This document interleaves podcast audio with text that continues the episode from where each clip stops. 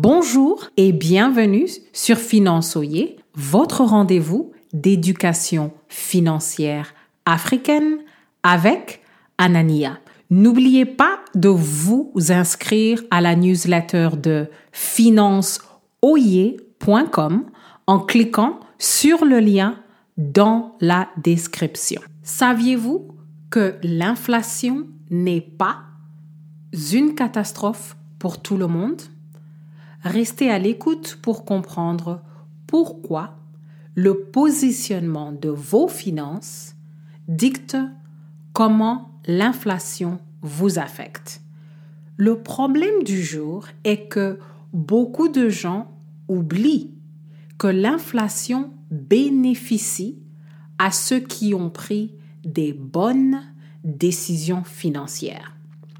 Donc, pas besoin de joindre la panique générale à cause de l'inflation qui vient d'augmenter. La première chose à laquelle il faut penser, ce sont les contrats. Quels sont les termes et les conditions des contrats que vous avez signés?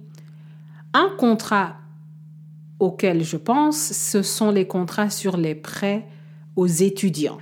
Quand l'inflation augmente, quand la situation économique change, les prêts aux étudiants sont recalculés et les intérêts souvent augmentent dans certains pays. Vous voulez des termes et des conditions qui sont fixes et qui ne changent pas d'après la situation économique. La deuxième chose à laquelle vous devez penser, c'est l'achat. Quand est-ce que vous avez acheté votre bien?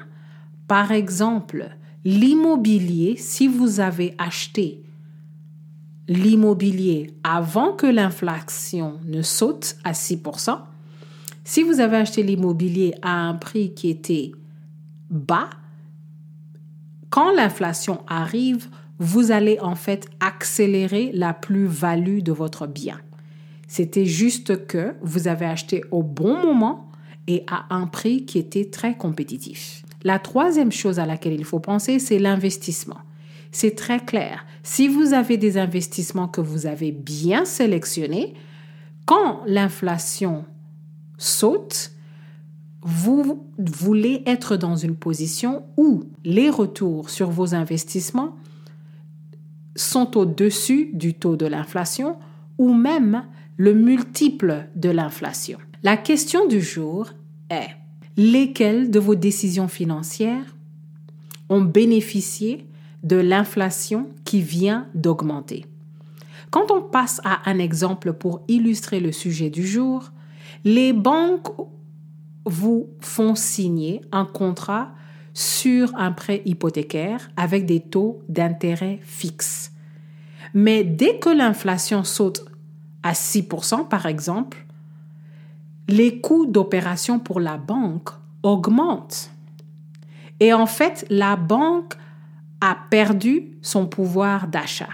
Même si vous payez votre prêt hypothécaire à la fin de chaque mois, la banque ne peut pas augmenter le montant que vous devez leur payer.